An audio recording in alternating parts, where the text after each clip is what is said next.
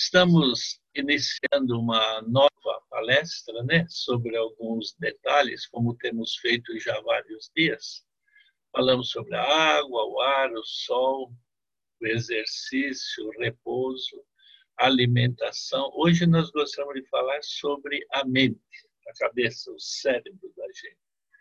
No final da guerra, em 45, eles calculavam que 80% das doenças eram geradas no cérebro. Nos hospitais, 50% das pessoas internadas, tudo começou na cabeça, no cérebro, os pensamentos. Na, no final da guerra mesmo, sabe que a guerra é usada para vários estudos, né? Os ingleses lançaram um ataque sobre a Alemanha, 200 pilotos de avião todos perfeitos de saúde. Eles foram, bombardearam, como sempre, voltaram, e aí aconteceu deles fazerem um novo exame naqueles pilotos.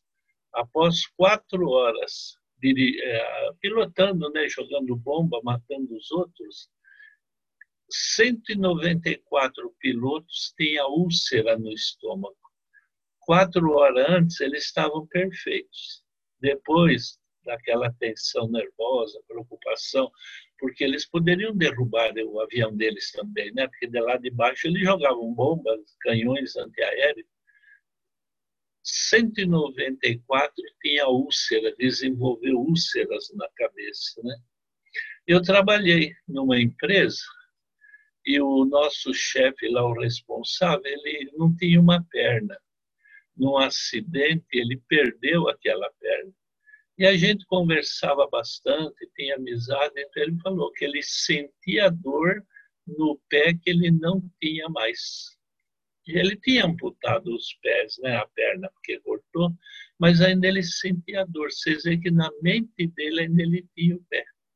Eu já vi pessoas que sentiam dor de dente, mas usava dentadura. Como é que pode doer o dente se ele não tem mais, né? Uma época eu estive vendo um rapaz, ele trabalhava, tinha um alojamento. Toda noite, na hora de dormir, ele tomava um comprimido, senão ele não dormia. Era um hábito que ele tinha. E vocês sabem que uma noite ele chegou, estava tudo apagado, que ele estava atrasado, e para não acordar os outros acendendo a luz, ele foi bater na mão assim no armário, pegou, engoliu e dormiu. No outro dia de manhã, acender as luzes, todo mundo novo se vestir para sair. Ele olhou no armário, o comprimido estava lá. No escuro, ele engoliu um botão de camisa e fez efeito. Vocês veem que camisa boa, hein? Na verdade, ele não precisava do remédio, não precisava. A mente dele que fez aquilo lá, dele necessitar do remédio, né? Eu li num livro, eu gosto muito de ler livros sobre medicina, essas coisas assim. Lá nos Estados Unidos, o camarada foi, ele era condenado à morte, foi levado para o corredor da morte. Aquela noite ele passa na cela, de manhã vem lá um líder religioso, né, um padre, um pastor, conversa com ele, e ele sai para ser morto. E aquele homem foi colocado lá naquela cela para passar a noite. Ele tinha os cabelos pretos de manhã, quando tiraram ele da cela para ir lá para a execução, os cabelos estavam branquinhos. Vocês vejam, uma noite fez com que mudasse o pigmento do cabelo. Né? O que, é a aflição, a agonia, os problemas? Geralmente, a mente é responsável por muitos problemas do nosso corpo. Né? É espantoso o número de doentes mentais hoje. Na verdade, era mais fácil internar os bons e soltar os loucos na rua. Era muito melhor, né? Um dia eu li uma história de um camarada, ele ganhou na loteria, e mas ele era cardíaco e já de idade, ele não podia saber que ganhou, porque era muita emoção, ele poderia ter problemas, né? Aí chamaram o médico que cuidava dele, um bom profissional, um homem agradável, educado, né, como todos são.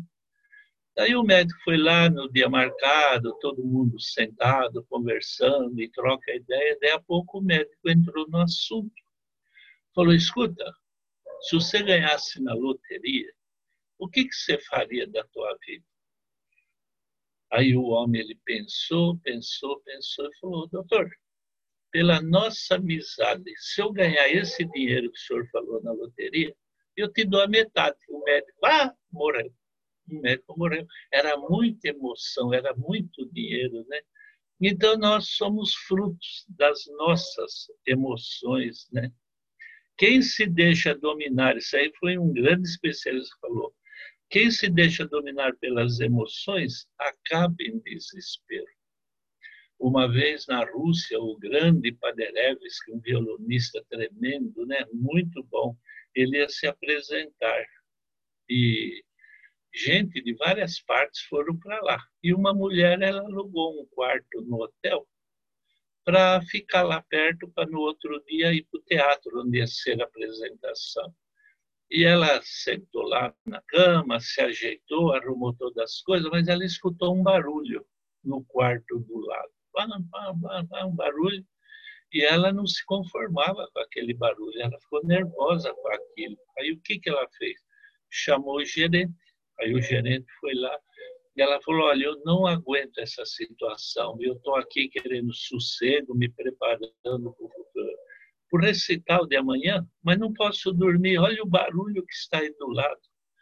Aí o gerente falou: Olha, minha senhora, eu não posso fazer nada, porque quem está aí desse lado é o Paderebes, que ele está ensaiando para o programa de amanhã. Ela falou: É ele, é ele. Ah. Aí ela se encostou na parede, ouvindo aquilo que ela achava que era um barulho, e convidou até umas amigas dela para ir junto com ela ficar escutando o ensaio dele. Veja que aquele homem, o gerente, ele não mudou o problema, ele mudou a mente dela. É a maneira de pensar, né? Certas atitudes mentais provocam mais doenças do que os germes no nosso corpo, né? A resistência natural do nosso organismo, ela pode ser destruída de uma maneira tremenda apenas pela irritação e a raiva. Uma pessoa irritadiça, nervosa, ele sofre de muitos problemas, muitos mesmo. Nós temos que ser calmo, tranquilo. Deus criou o ser humano de uma maneira calma, serena. Esse negócio de ficar nervoso, irritadiço, a gente só sofre. Por isso que a gente não pode ter raiva dos outros, né? A gente sofre mais do que a pessoa. Às vezes a pessoa que a gente odeia, ele nem sabe dessa inimizade, mas a gente fica se remoendo e sofrendo com aquilo. Por isso que a gente deve orar pelos inimigos, né? Para essa raiva passar do coração da gente. Eu tive tantos problemas na vida, sempre lidei com pessoas, sofri com isso, mas quando alguém me desagradava, para mim não ficar com aqueles pensamentos, aquela raiva, eu ia sofrer mais. Então a gente orava pela pessoa, pedia a Deus para abençoar, para a gente esquecer, para superar. E é assim que a gente supera os nossos problemas, né? Isso. Teve uma mulher, ela teve que fazer uma cirurgia no estômago e ela foi para o hospital. Normalmente, todo mundo que vai fazer cirurgia está preocupado, tenso, nervoso, porque toda cirurgia é uma violência contra o nosso corpo, por mais simples que seja a cirurgia, né? eu conheci um senhor, nossa, uma bondade tremenda, tínhamos uma amizade muito grande. E ele tinha um bom plano de saúde. Então, ele todo ano fazia um check-up completo. Ele tinha uma pequena empresa. E ele fazia os check-ups. Mas teve um ano que ele falou assim, que falando para a esposa, né, para os filhos, que fez os exames, mas o profissional que atendeu ele lá falou: Olha, o senhor está bom, o senhor vai viver muitos anos sem problema, o senhor só tem um probleminha no coração. Coisa simples, a gente faz uma cirurgia rápida, aí o senhor vai poder viver muito mais. Aí ele falou para a família: Olha, eu pensei em fazer a cirurgia, estou pensando. Não, não faz isso, não. Você Tá bem? Ele não falou que você vai viver bastante? Falou. Então, não faz não, deixa para lá. Mas ele pôs na cabeça que tinha que fazer e foi fazer. A cirurgia era simples, mas ele morreu na hora da anestesia. Ela deu uma reação, né? que pena, né? Ele poderia estar vivo até hoje, eu tinha muita amizade com a família, mas não deu certo. A mente dele fez com que ele fizesse a cirurgia. Né? Então, o importante não é o problema, é a maneira que encaramos esse problema. Então, essa mulher que eu estava falando, ela ia fazer a cirurgia de úlcera, puseram ela na maca, já preparando para o centro cirúrgico, foi andando pelo corredor e ela estava com o rosto sorridente, né? Chegou lá na sala da cirurgia, ela não estava tensa, nervosa, ela estava um rosto alegre, feliz. Aí o médico falou para ela: Puxa, eu admiro a senhora. A senhora vem fazer uma cirurgia, todo mundo uh, preocupado e com medo, e isso aqui. A senhora não, a senhora vai estar indo com um passeio. Ela falou: Sabe o que é? Eu estou contente porque o meu marido ele não quis comprar um casaco que eu pedi. Ele achou caro e agora ele está gastando o dobro para fazer essa cirurgia. Vocês estão vendo? Na mente dela, ela estava se vingando do marido. Ele ia gastar o dobro. Se ele tivesse comprado o casaco, era só metade e ela estaria feliz. Olha como a gente sofre quando a gente é muito irritadiço e nervoso. Né? Em Provérbios, no livro de Provérbios, lá o sábio Salomão, o homem mais sábio que já pisou nessa terra, no capítulo 23, verso 7, diz assim: Assim como imagina, assim é. Aquilo que a gente põe na cabeça e fica imaginando, pensando, pensando, remoendo, é justamente assim que acontece. Eu era ainda novo, eu tenho até hoje esse livro, encontra-se em qualquer livraria. Era um livro de leitura dos jovens na escola adventista. Eu gosto de ler bastante. Eu peguei aquele livro e li, nunca mais esqueci dele. Poliana, a história da Poliana. Ela era filha de um missionário, estava num país estrangeiro e eles sofrem, né? Apesar que hoje a gente vê na televisão pastores ricos, esses líderes aí com avião, com carro, mas isso é fruto da época, né? enganando pessoas, iludindo a mente de muita gente. Mas um tempo atrás os missionários sofriam pouco dinheiro, locais estranhos, sem amizade, até conquistar as pessoas. E ele tinha filha, Poliana, e essa Poliana, gente, nossa, o sonho dela era uma boneca, mas o pai não tinha como comprar uma boneca para ela. Então, todo ano, o pessoal lá dos Estados Unidos mandava para os missionários, as igrejas deles, uma barrica cheia de presentes, de roupas, várias coisas para suprir as necessidades deles. E aquele ano ela ia receber uma boneca, era o que ela queria, era o sonho dela. Mas quando chegou a, aquela barrica grande, eles abriram. E para ela não tinha boneca. Mandaram uma muleta para ela. Alguém se enganou, né? Nossa, quando ela viu a muleta, ela chorou tanto. Aí o pai dela falou: Filha, a gente pode ficar contente. Já pensou se você precisasse da muleta? Não era pior? Era, né? Então vamos ficar contentes. E a Poliana, então, ela desenvolveu esse jogo, o jogo do contente. Por pior que sejam as coisas, poderia ser pior, né? Então vamos ficar contentes do jeito que está. Deus ele sabe o que fazer e mandar as provas no momento e no tamanho certo para a nossa vida, né?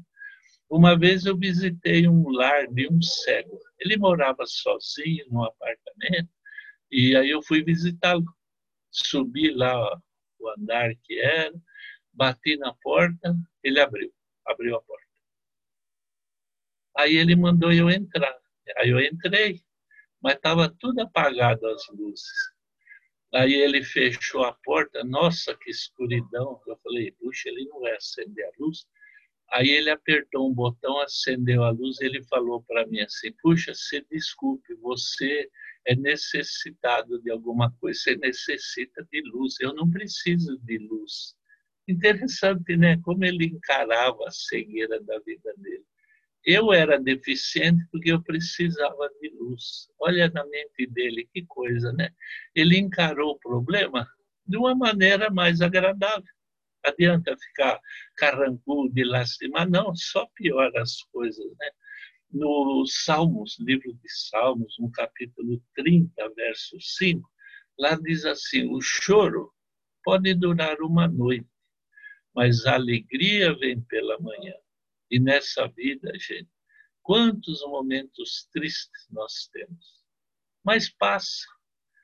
Até na morte de uma pessoa, como a gente sofre, né? Eu perdi a minha esposa faz um mês e pouco. Que dificuldade foi mas Deus ele vai dando aquele conforto para a gente, sabe, vai mudando a cabeça da gente, senão a gente fica doido, depressivo, viver com ela, vivi com ela 57 anos, que falta ela faz. Eu me sinto desamparado, apesar que tem todo o carinho dos filhos, eles correm atrás dos meus problemas e me ajudam, faz isso, mas não tenho a esposa. Mas Deus, aos poucos, ele vai dando o conforto que a gente precisa. Uma pessoa que sofre uma mutilação, perda de um membro, e tantas coisas acontecem na vida da gente, mas Deus ele dá o conforto que a gente necessita no momento certo. Numa guerra, isso aí eu li num livro que eu gosto de ler bastante. Estava no meio da guerra, o soldado foi mandado para o hospital, ele foi lá cuidar dele, e ele ficou bom. Aí, no dia que ele estava saindo do quarto onde ele estava, na porta do hospital, ele viu chegar um outro soldado, tudo machucado. Explodiu uma granada, nossa, dilacerou ele tudo, faltava um braço, o rosto faltando pedaços, e nosso homem estava irreconhecível. Ainda ele olhou e falou: Puxa, que pena desse homem, vai durar pouco, vai morrer em pouco tempo. Aí ele se despediu lá do médico que cuidou dele, do pessoal, e foi embora. Vários anos depois, ele encontrou o médico que cuidou dele. Falou, oh, doutor, que bom a gente se vê, né? O senhor foi tão bom. Aí ele falou, escuta, me fala uma coisa. Aquele dia que eu recebi alta, eu estava indo embora, o senhor estava comigo, chegou um soldado todo machucado, com a bomba explodiu perto dele. Ele morreu logo, ele demorou para morrer. Ele falou: Ih, aquele camarada ainda casou com a minha enfermeira. Olha, gente, que vontade de viver, né? Talvez muita gente naquela situação achava que a morte seria o melhor, mas ele não, ele encontrou forças para viver. Ele se recuperou e casou com a enfermeira que cuidou dele. Que história bonita, né? que mente que esse homem tinha, como ele era determinado. E a gente tem que ser assim, pôr na cabeça, tudo vai dar certo. Eu posso passar por uns momentos difíceis. São Paulo ele fala lá no livro de Romanos que todas as coisas contribuem para o bem daqueles que amam a Deus. Então eu posso passar hoje por um problema que não é nada agradável, mas passa nesse mundo as coisas boas passam e as coisas más também.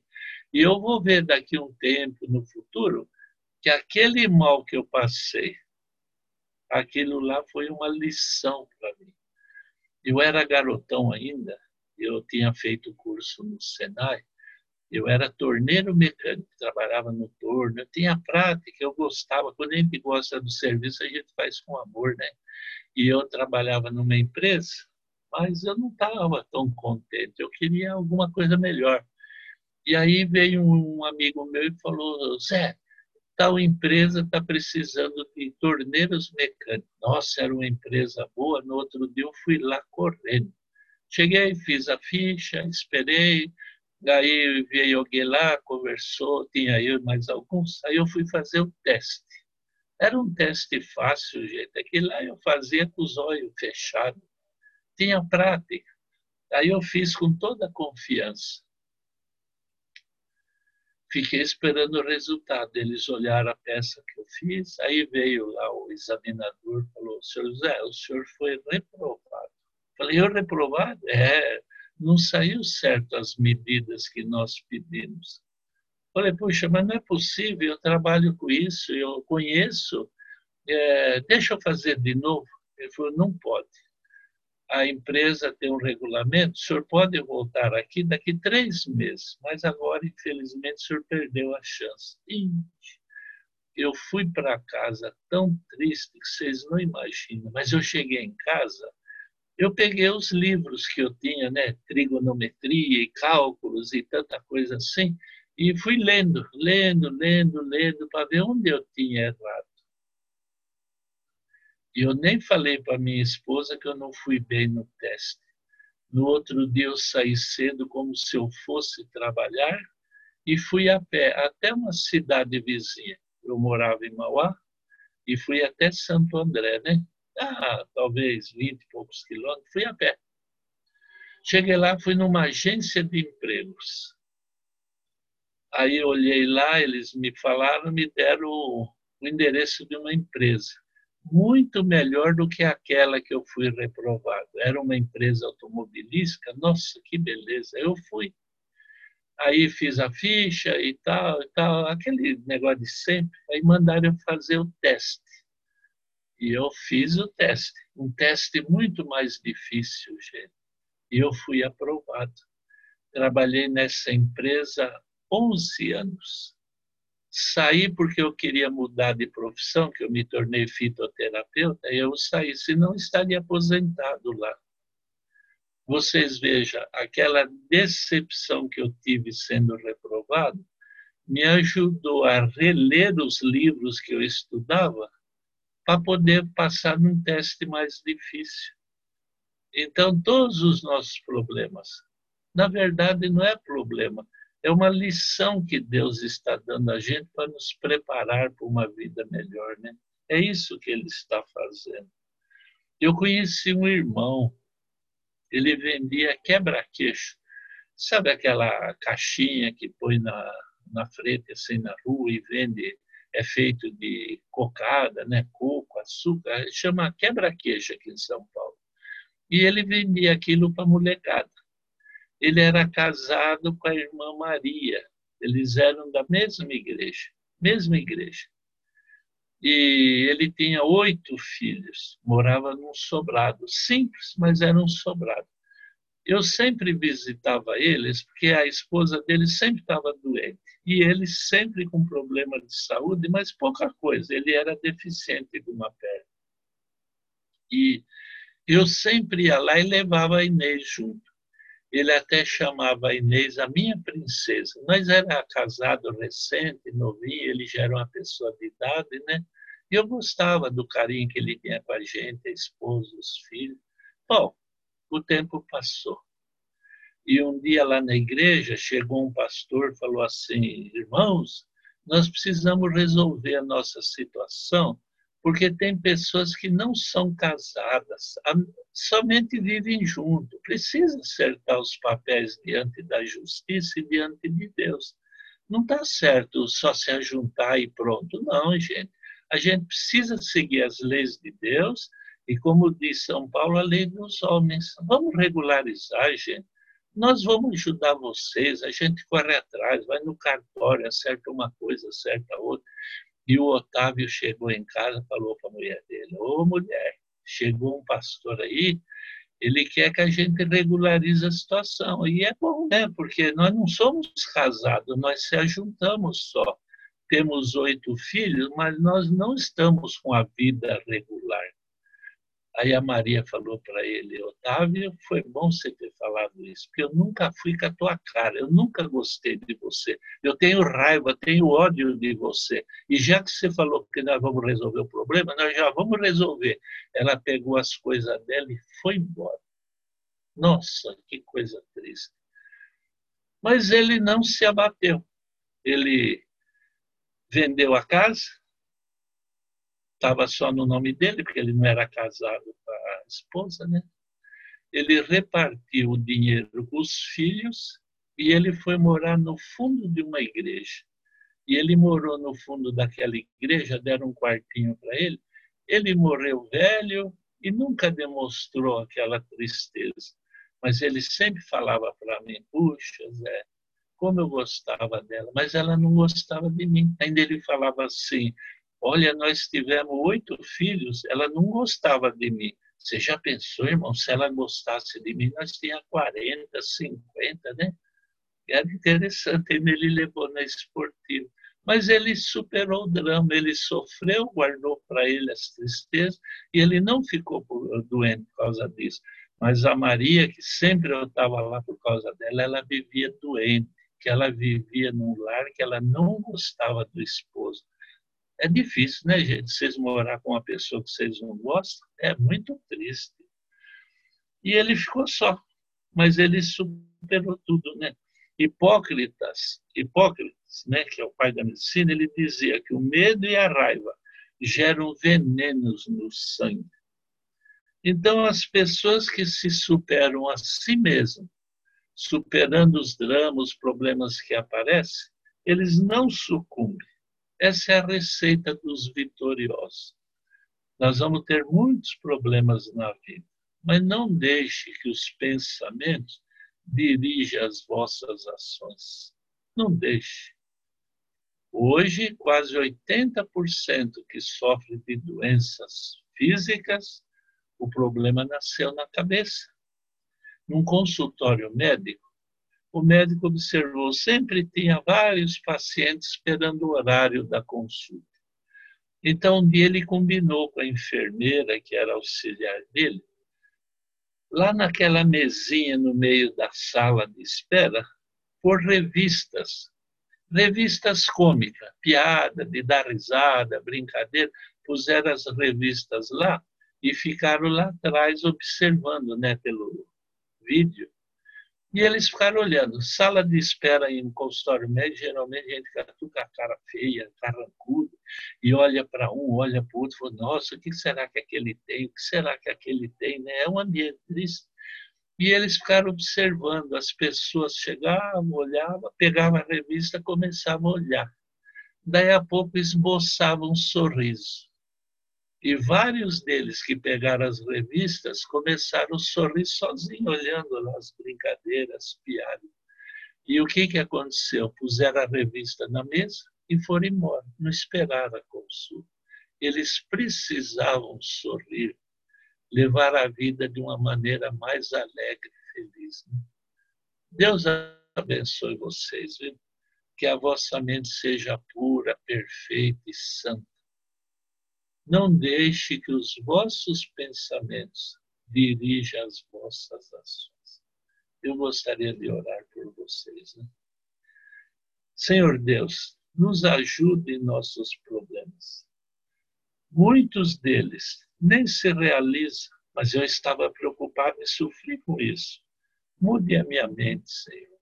Ajude-me a pensar em Ti, que Tu estás nos acompanhando e nos ajudando. Em nome de Jesus. Amém.